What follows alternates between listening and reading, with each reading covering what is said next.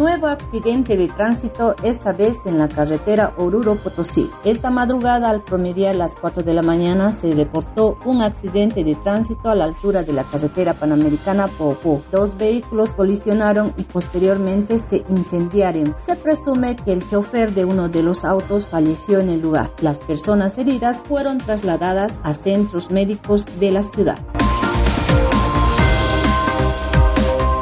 Albergue para los perros callejeros. El alcalde municipal de Oruro inauguró el sábado un albergue para mascotas, el cual brindará un hogar a las mascotas callejeras. El moderno refugio cuenta con dormitorios, peluquería, estética canina, clínica veterinaria, auditorio, jardín, patio de comidas y un espacio para que los animalitos hagan sus necesidades.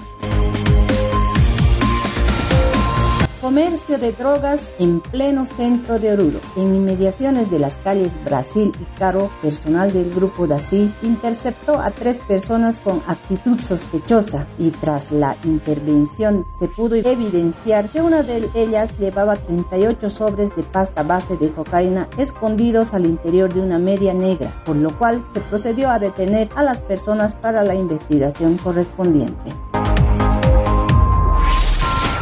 Alcaldía no anulará el proceso de licitación del desayuno escolar. Ante acusaciones de las empresas orureñas que perdieron en la licitación del desayuno escolar, el secretario general de la alcaldía, arquitecto Rómulo Alfons, aseguró que el proceso se ha llevado a cabo de la forma más transparente y negó que haya existido sobreprecio. Descartó plenamente que se pueda pensar en anular todo el proceso y proceder a la cancelación de puntos económicos como se hizo el año pasado.